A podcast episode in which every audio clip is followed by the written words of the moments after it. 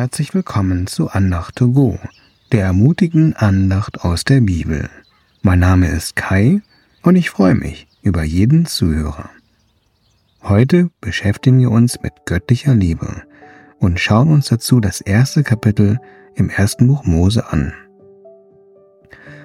Dort steht in Vers 20a, Nun sprach Gott, es sollen die Wasser wimmeln vom Gewimmel lebendiger Wesen. Und es geschah so. Die Gewimmel lebendiger Wesen sind natürlich Fische aller Arten. Fische kommen aus dem Meer und ihr Leben wird durch das Meer erhalten.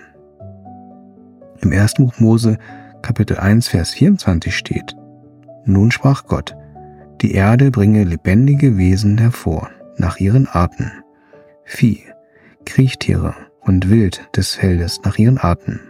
Und es geschah so.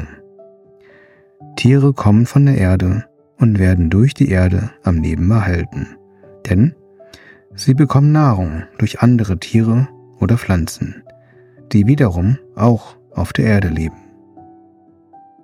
Zuerst sprach Gott zum Wasser, dann zur Erde. Aus dir sollen Lebewesen hervorgehen, und du sollst Lebewesen am Leben erhalten.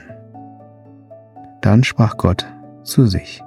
In 1. Mose Kapitel 1, Vers 26a. Lasst uns den Menschen machen, nach unserem Bild, uns ähnlich. Das ist ein deutlicher Hinweis darauf, dass unsere Seele von Gott kommt und dass sie von Gott am Leben erhalten bleibt. In Psalm 63, Vers 6 lesen wir, was passiert, wenn wir eine enge Liebesbeziehung zu Gott suchen. Wie von Fett und Mark wird satt meine Seele, und mit Lippen des Jubels Lob singt mein Mund. Wir wurden geschaffen, um eine enge Liebesbeziehung mit Gott zu haben. Er hat uns Menschen gemacht, um Kinder zu haben, die ihm ähnlich sind. Diese enge Liebesbeziehung soll sich auch in unseren zwischenmenschlichen Beziehungen zeigen. Wenn wir uns die erste Gemeinde im Neuen Testament anschauen, dann können wir diese innige Liebe deutlich sehen. In der Apostelgeschichte 4, Vers 32 steht, Die Menge der gläubig gewordenen war ein Herz und eine Seele. Kein einziger nannte etwas von seinem Besitz sein eigen, sondern sie hatten alles gemeinsam. Jesus sagte, dass ungläubige Menschen seine Jünger daran erkennen, dass sie Liebe untereinander haben. Obwohl uns Gott diese enge Beziehung anbietet, in der unsere Seele über die Maßen gestillt wird, suchen wir oft woanders nach den Dingen, die wir nur bei Gott finden. Das fing schon im Garten Eden an. Im ersten Buch Mose, Kapitel 2, Vers 9a steht. Und Gott, der Herr, ließ aus der Erde allerlei Bäume wachsen, verlockend anzusehen und gut davon zu essen.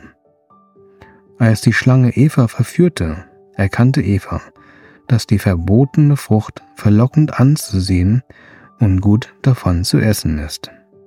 Genau diese Punkte hätten wir in allen anderen Früchten finden können.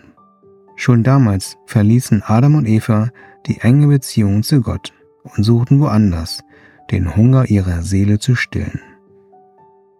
Die Israeliten haben das auch getan. In Jeremia 2, Vers 13 lesen wir, Denn doppelt Schlimmes hat mein Volk getan. Mich haben sie verlassen, den Quell lebendigen Wassers, und haben sich Zisternen gegraben, rissige Zisternen, die das Wasser nicht halten. Eine Zisterne ist so etwas wie ein Brunnen. Wenn wir uns von Gott abwenden, dann wenden wir uns Dingen zu, die uns nicht satt machen können und uns keine Liebe geben können. Nur Gott ist die Quelle des lebendigen Wassers. Nur er stillt den Durst unserer Seele. So hat er uns geschaffen, dass wir in einer engen Beziehung zu ihm aufblühen. Wie Fische das Wasser brauchen und Tiere die Erde, so braucht unsere Seele Gott. Wir kommen von Gott und wir werden durch Gottes Liebe am Leben erhalten möchtest du auch durch seine göttliche Liebe satt werden und aufblühen? Ich bete kurz. Jesus, danke, dass du unsere Seele satt machen möchtest. Danke, dass du uns die ähnlich gemacht hast. Hilf uns, wie der rissigen Brunnen den Rücken zu kehren und zu dir zu kommen, damit der Durst unserer Seele gestillt wird und unsere Seele aufblüht. Hilf uns, dass deine Liebe auch in den Beziehungen zu unseren Mitmenschen sich zeigt. Amen. Danke, dass du zugehört hast. Ich wünsche dir, dass du diese göttliche Liebe erlebst und sie in dein Herz reinlässt. Auf Wiederhören. Bis zum nächsten Mal. Dein Kai.